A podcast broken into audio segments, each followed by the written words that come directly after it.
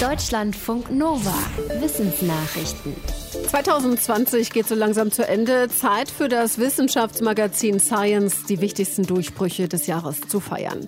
Ganz vorne die Impfstoffe gegen Covid-19. Besonders beeindruckend finden die Science-Mitarbeiterinnen und Mitarbeiter, dass dafür viele konkurrierende Unternehmen so offen und regelmäßig zusammengearbeitet haben. Ähnlich sei es bei Regierungen, Industrie, Wissenschaft und Non-Profit-Organisationen gewesen. Die Impfstoffe seien ein Durchbruch für alle und machten endlich eine Antwort auf die Frage möglich, wann die Pandemie zu Ende geht. Abgesehen von den Covid-19-Impfstoffen gibt es für Science dieses Jahr neun weitere Durchbrüche, unter anderem den Fund der bisher ältesten Höhlenmalereien auf der indonesischen Insel Sulawesi, die ersten mit der Genschere CRISPR gehaltenen Krankheiten oder die Tatsache, dass auch in der Wissenschaft mehr schwarze Kolleginnen und Kollegen gehört werden. Mehr als 30.000 gemeldete Neuinfektionen und über 800 Tote innerhalb eines Tages. Das sind die aktuellen Zahlen der Corona-Pandemie in Deutschland. Eine Woche vor Weihnachten stellt sich die Frage, was bringt der Lockdown und wie werden sich die Feiertage auswirken?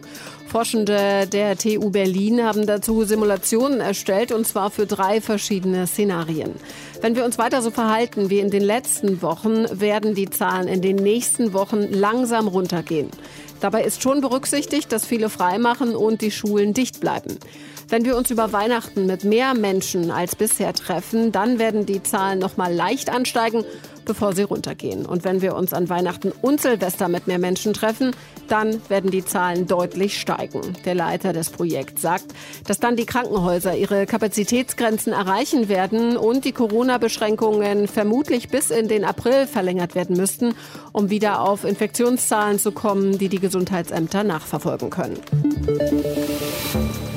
Gute Nachbarschaft ist wichtig, auch für Rothörnchen. Das ist eine Eichhörnchenart in Nordamerika. Mehr als 1000 dieser Hörnchen hat ein Forschungsteam im Yukon-Gebiet in Kanada über 20 Jahre hinweg beobachtet. Dabei stellten die Forschenden fest, eigentlich sind Rothörnchen ziemliche Eigenbrötler. Jedes Tier wacht aufmerksam über sein eigenes Revier mit einem Futtervorrat in der Mitte. Trotzdem ist offenbar wichtig, wer nebenan wohnt. Rothörnchen, die in ihrer Umgebung Reviernachbarn haben, die sie schon kennen, leben länger und ziehen mehr Junge groß. Die Forschenden vermuten, dass neue Nachbarn bei den Hörnchen zu mehr Stress führen. Die betreffenden Hörnchen müssen dann mehr Energie darauf verwenden, sich über die Grenze ihres Reviers zu streiten. Das gilt offenbar auch dann, wenn ein neuer Nachbar mit dem betreffenden Rothörnchen verwandt ist.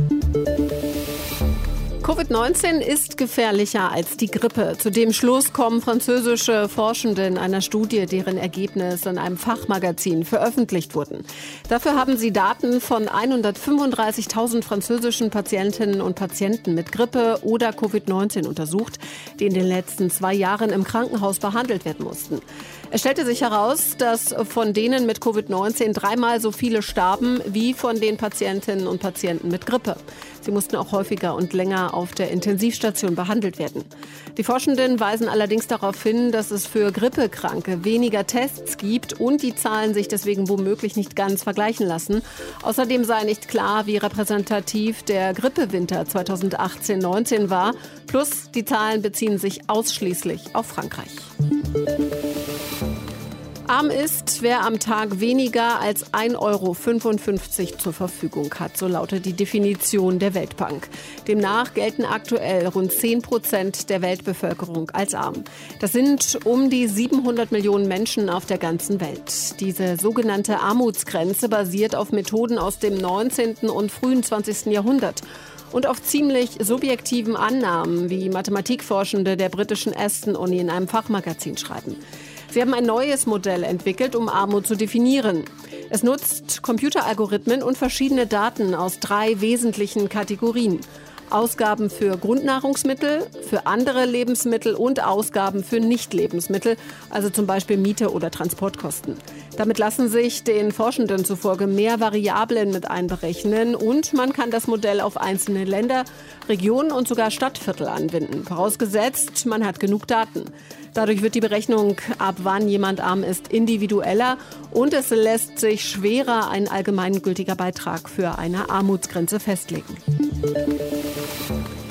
Normalerweise gelten Orchideen als besonders schöne und edle Pflanzen. Allerdings gilt das nicht für alle.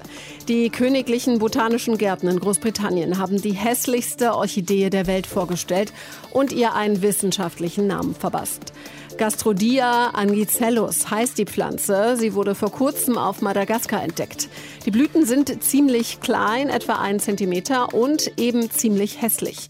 Ihre Blütenblätter sind braun und ohrenartig geformt und die Pflanze hat keine Blätter. Für ihre Ernährung ist sie komplett auf Pilze angewiesen.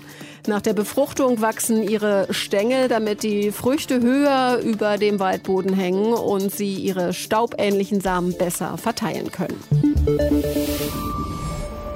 Deutschlandfunk Nova